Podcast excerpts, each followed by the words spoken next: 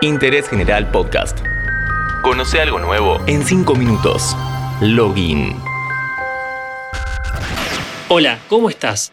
Anteriormente estuvimos hablando de The Witcher 3, Wild Hunt, éxito de la empresa CD Projekt Red, que hoy nos quiere fascinar con Cyberpunk 2077. ¿Por qué fue tan larga la espera? ¿Cómo fue su desarrollo? ¿Se repite la fórmula Witcher?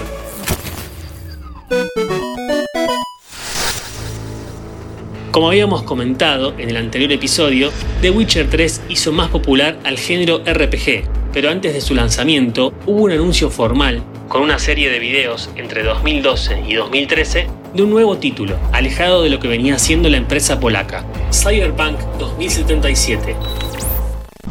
Por aquel entonces solo era un concepto, una idea de juego, ni siquiera un tráiler. Un mundo distópico en el futuro donde las máquinas tienen mucho que ver dentro de lo cotidiano, algo que ya vimos en varias ocasiones. El tema es que los desarrolladores no son partidarios de dividir el equipo de trabajo y sacar juegos al loco con tal de asegurarse las ventas. Son más bien de enfocarse proyecto a proyecto. Por eso quedó en stand-by hasta que salió la última aventura de Geralt de Rivia. El ritmo de trabajo que impone el mercado hace que los proyectos no tarden más de 5 años, y muchos pensaron que se había cancelado.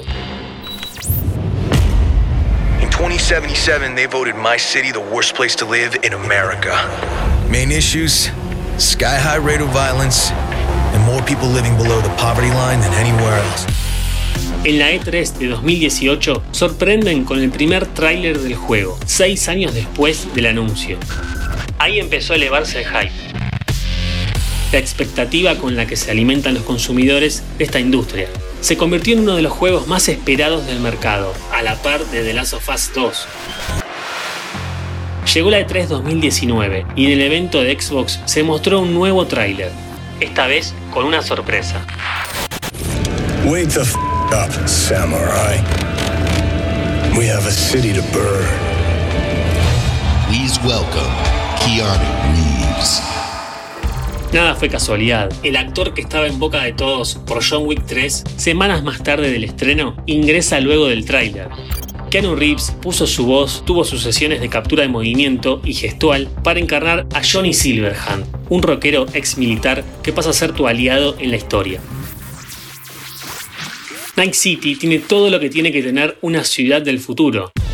Edificios inteligentes, autos modernos deportivos y no tan deportivos, bandas criminales, mucho neón, música electrónica, hologramas y gran cantidad de armas.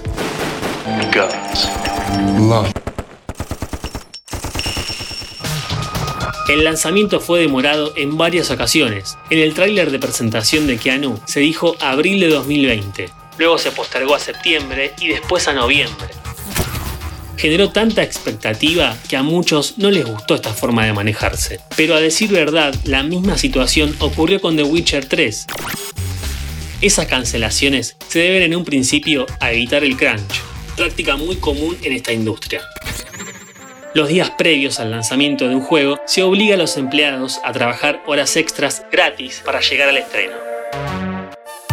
En este caso, la misma CD Projekt Red, aún tomándose todo el tiempo del mundo, tuvo que hacer uso de esta práctica, pero cumpliendo con los pagos correspondientes. Cyberpunk 2077 no solo cuenta con la participación de la estrella de Hollywood, sino también con una banda sonora dentro del juego. Emisoras de radio ficticias como en GTA o Sleeping Dogs con bandas reconocidas. Porsche también tiene su lugar. Un 911 Turbo de 100 años de antigüedad es propiedad de Johnny Silverhand. La fórmula RPG de The Witcher se mantiene, pero con un pequeño cambio en jugabilidad. La vista es únicamente en primera persona, a excepción de los momentos en que te subís a un auto o moto, donde la cámara pasa a estar en tercera persona. Por último, Cyberpunk 2077 tiene un modo streamer para mutear canciones protegidas por derechos de autor, así no te trae problemas con Twitch. Una historia con visión a futuro, pero totalmente actual con su público. Interés General Podcast.